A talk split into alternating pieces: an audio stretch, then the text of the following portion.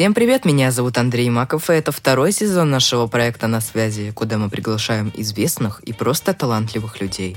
Напомню, что недавно наше шоу начали публиковать на мировую платформу Apple Podcast и Яндекс Музыка, поэтому если вы не хотите смотреть наши выпуски в Instagram, можете слушать нас на любом iOS и Android устройстве.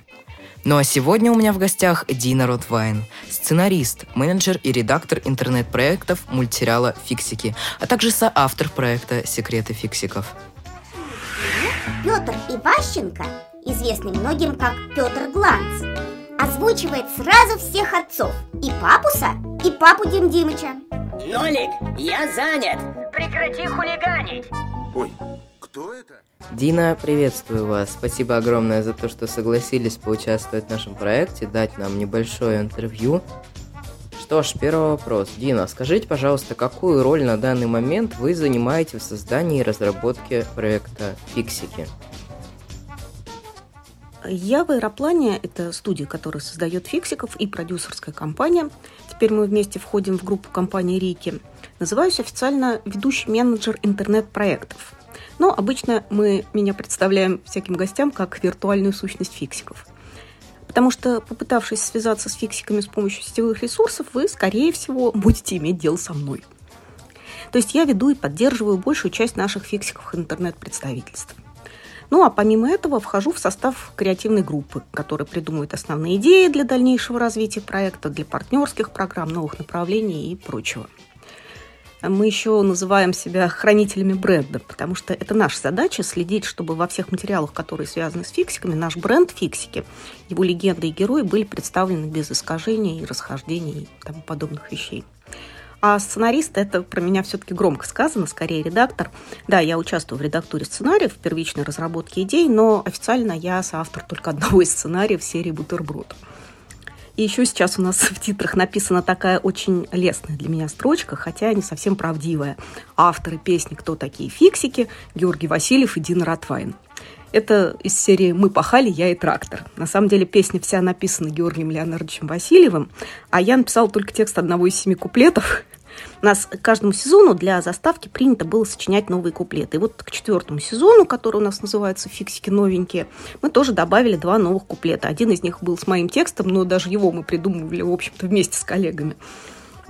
Но в титры вот внесли так, наверное, чтобы мне было чем хвастаться. Хотя, конечно, это не очень справедливо.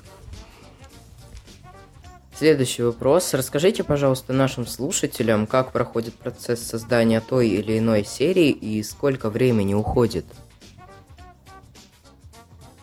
Наши зрители очень удивляются, когда слышат, что на создание одной единственной серии в сумме уходит не меньше полугода. Полугода. Если говорить точнее, то после готовности сценария, потому что сколько он времени будет писаться, трудно предсказать заранее, около четырех месяцев когда у нас готов сценарий сначала. С серией работает режиссер, продумывает, как сценарий должен воплотиться на экране, создает раскадровку или сториборд, если пользоваться международной терминологией, раскадровки называют сторибордами в которой последовательно прорисовывает все сцены будущего мультфильма. Раскадровка, она во многом похожа на комикс. Такие картинки, иногда с диалогами, и в них последовательно раскрывается весь сюжет – Параллельно, пока режиссер думает и рисует, записывается фонограмма голоса актеров, а затем режиссерская раскадровка и фонограмма совмещаются в первый видеочерновик будущего мультфильма, и мы получаем такой уже первично озвученный мультфильм, но пока еще состоящий из таких вот нарисованных, неподвижных, статичных картинок.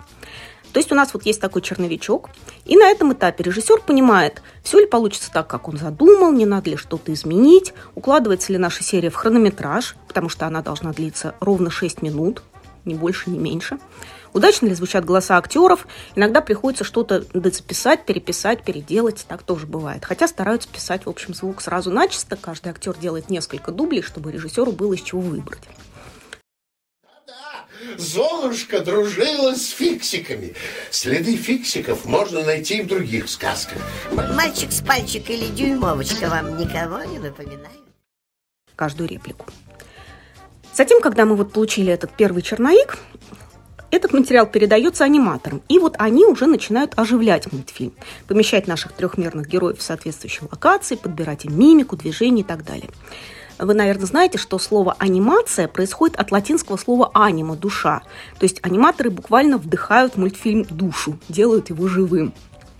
Это очень медленная, кропотливая работа. За сутки один аниматор может сделать только секунду готового материала.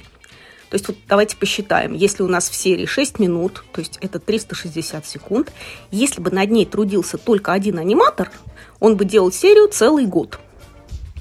Но аниматоров больше, поэтому этап анимации для каждой серии продолжается примерно 2 месяца у нас. И еще месяц на так называемый постпродакшн, рендер и компост, то есть компьютерный обсчет готовых кадров, вывод финального изображения, монтаж, финальное озвучивание, когда добавляются музыка, шумы. И вот мы уже получаем после этого готовый мультфильм. Вот так получается, что на каждую серию не меньше полугода работы. А бывает, что и год. Например, серия «Доспехи» у нас делалась очень медленно, потому что у нее такой тщательный, неторопливый режиссер, и действительно это заняло целый год. Понятно, что если бы мы начинали работу над следующей серией только после того, как будет закончена предыдущая, то вы бы их видели раз в полгода-год, и никто бы не дождался, все бы уже забыли, кто такие фиксики. Но работа над сериями идет параллельно. Разные режиссеры, сценаристы, аниматорские группы. То есть получается как? Пока одна серия пишется, сценарий, для другой в это же время режиссер делает раскадровку, третья, четвертая находится в анимации, пятая в постпродакшне и так далее. Поэтому в итоге мы сейчас выпускаем по две серии в месяц. Хотя это, в общем, по скорости это примерно предел наших возможностей. Быстрее уже никак не получается, мы и так еле-еле укладываемся. Поэтому, когда зрители нам говорят, ну можно быстрее, почему не выпускать там каждую неделю по новой серии? Нет, это невозможно.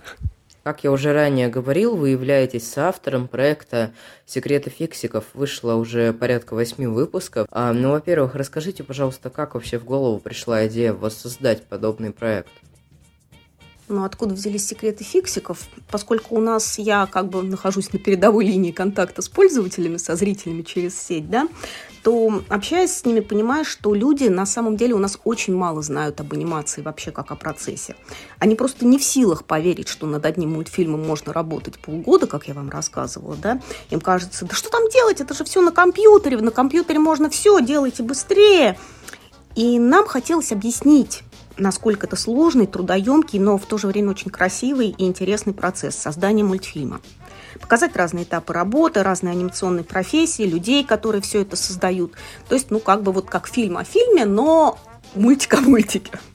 Просто документальный фильм о фильме нашим зрителям был бы, наверное, не очень интересен, тем более, что если учесть, что наша целевая аудитория, это все-таки 5-9 лет. Хотя нас смотрят и более старшие, но мы ориентируемся вот на дошкольный и младший школьный возраст. И мы с моими коллегами Андреем Семеновым и Александром Санаковым придумали такой формат, когда о создании мультфильма рассказывают тоже мультипликационные герои, большой и маленький винтик. Как вы, наверное, знаете, фиксики, чтобы люди их не заметили, э, при виде человека превращаются как раз в винтики. И вот у этих винтиков, ведущих нашего этого цикла «Секреты фиксики», у них очень простая анимация, сделана с помощью программы, которая автоматически подбирает под речь мимику. То есть их не приходилось анимировать вручную, и поэтому это, в общем, было несложно делать. Вот Саша Санакоев все делал практически один, и анимацию, и монтаж. А мы с Андреем Семеновым озвучивали винтиков, он большого, а я маленького.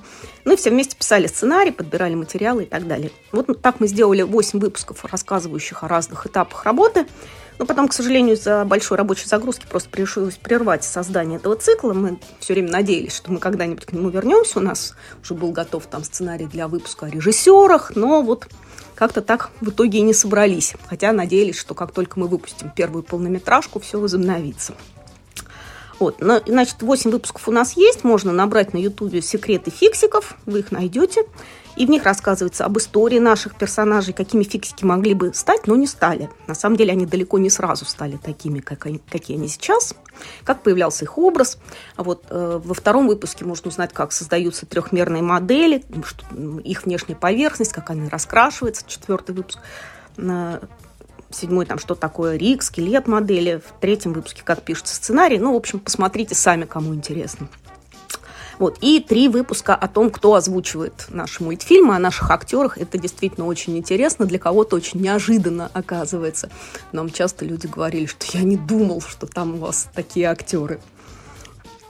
Вот, так что попробуйте посмотреть. У них, кстати, в общем, довольно приличные такие несколько миллионные просмотры, так что мы надеемся, что мы не зря это все делали, нашим зрителям действительно было интересно и полезно все это узнать. Может быть, даже кто-то захочет в будущем сделать анимацию своей профессии. Скажите, пожалуйста, помимо работы над э, интернет-проектами, в вашей жизни происходит что-нибудь, что связано с разработкой и созданием мультфильмов? Ну, тут сложно разделить, помимо работы над интернет-проектами, потому что у нас в фиксиках нет какого-то четко очерченного замкнутого круга обязанностей. У нас все сторожилы аэроплана участвуют в очень разных областях. Я вроде уже так частично рассказала. Если вы имеете в виду, работала ли я на других проектах, ну, проще сказать, что нет. Так совсем эпизодически. Редактура там небольшая у меня бывала. Но так или иначе, у нашего анимационного сообщества все равно давно, довольно много переплетений. Мы встречаемся на фестивалях, помогаем друг другу, если нужно, там, словом и делом. Так что в целом, конечно, в моей жизни происходит довольно много событий из мультипликационного мира. Просто они уже меньше затрагивают именно профессиональную деятельность. Всем нам известно, что смешарики и фиксики принадлежат группе компании Рики. Как вы вообще относитесь к мультсериалу Смешарики, в частности, к новым сериям? С Смешариком самим мы очень хорошо относимся. У них чудесный творческий коллектив, очень талантливые люди, и мультфильмы их тоже очень любим. То есть, когда нам говорят, вы конкурируете со Смешариками, мы очень удивляемся. Потому что нам кажется, что мультфильмы вообще не могут бороться между собой за внимание и любовь зрителей. Их на всех хватит, честное слово. Вот. А в группу компании Рики мы вошли не очень давно, меньше двух лет назад. В общем, конечно, еще не очень привыкли быть частью большой анимационной корпорации. Мы до этого жили в таком более тесном аэроплановском мире. Он для нас, в общем, был и остается гораздо больше, чем работы. Мы все дружим, встречаемся вместе, ездим куда-то. То есть это такая практически семья. Вот. Но зато вот в большой компании появляются новые интересные проекты. Например, у Рики, кроме смешариков, сейчас мне еще очень нравится новый мультсериал. Они сделали «Бода Боруда». Он тоже образовательный, как и наш. Там такой очень смешной, обаятельный главный герой, такой бородатый чувак-учитель, который сам ничего толком не знает, все время попадает в просак, говорит всякую ерунду. То есть он вроде бы бестолковый, но в итоге выясняется, что он очень многому может научить. И когда вы посмотрели мультфильм, вы очень много нового узнали. Я вот тоже из из путешествий Бода узнала, например, про терракотовую армию в Китае, не знала. В общем, посмотрите, Бода Борода, вот такой вот новый сериал, тоже любопытный. Недавно в нашей программе участвовал блогер и ютубер Никита Васин. А, он тесно связан с этой индустрией, индустрией мультсериалов, с обзорами на них и так далее. А в каких вы отношениях? С Никитой Васиным, если я не ошибаюсь, мы познакомились, когда пригласили его на премьеру нашего первого полнометражного фильма. Потом он делал несколько обзоров о нашем проекте, мы там советовались, что можно показывать, что не стоит, как сделать так, чтобы и не соврать, и не было скучно зрителям. Вот. И, в общем, насколько я знаю, сейчас у него вот со смешариками более тесные контакты, чем с нами. Но в целом, да, мы, в общем, успели немножко посотрудничать. Времена идут, и на рынке появляется много интересных мультиков от других студий. Возьмем в пример студию «Союз мультфильм». Сейчас она занимается возобновлением, а точнее уже выпуском новых серий советского мультфильма «Простоквашино». Серии выходят с новыми актерами озвучки, анимацией и музыкой. Как вы относитесь к такому шагу со стороны данной студии мультипликации? Ну, это немножко два разных вопроса. Вообще ремейки, продолжение, все такое, и конкретно там Простоквашино, да, если говорить, в принципе, об отношении к ремейкам, продолжениям, все на самом деле зависит от качества и от того, что в итоге получается. Конкретно в случае Простоквашино, мне кажется, что все было сделано очень удачно, и получился действительно хороший, веселый мультсериал. Он не паразитирует на своем советском предшественнике, как многим кажется, и многие боялись. Ему просто не надо предъявлять тех требований, ожиданий, что к старому мультфильму, потому что там все-таки не сериал, сериал. Там три полноценных анимационных фильма с совершенно другими условиями создания. Над ними режиссеры работали ну, с другими целями, с другой задумкой. Что ж, Дина, это были все вопросы. Нам было крайне интересно слушать вас. Спасибо за то, что рассказали много интересного и нового. А, уважаемые слушатели, спасибо вам большое за то, что уделили нам пару минут своей жизни. Ну а я с вами не прощаюсь, потому что мы в интернете, и у нас впереди еще много новых интересных выпусков.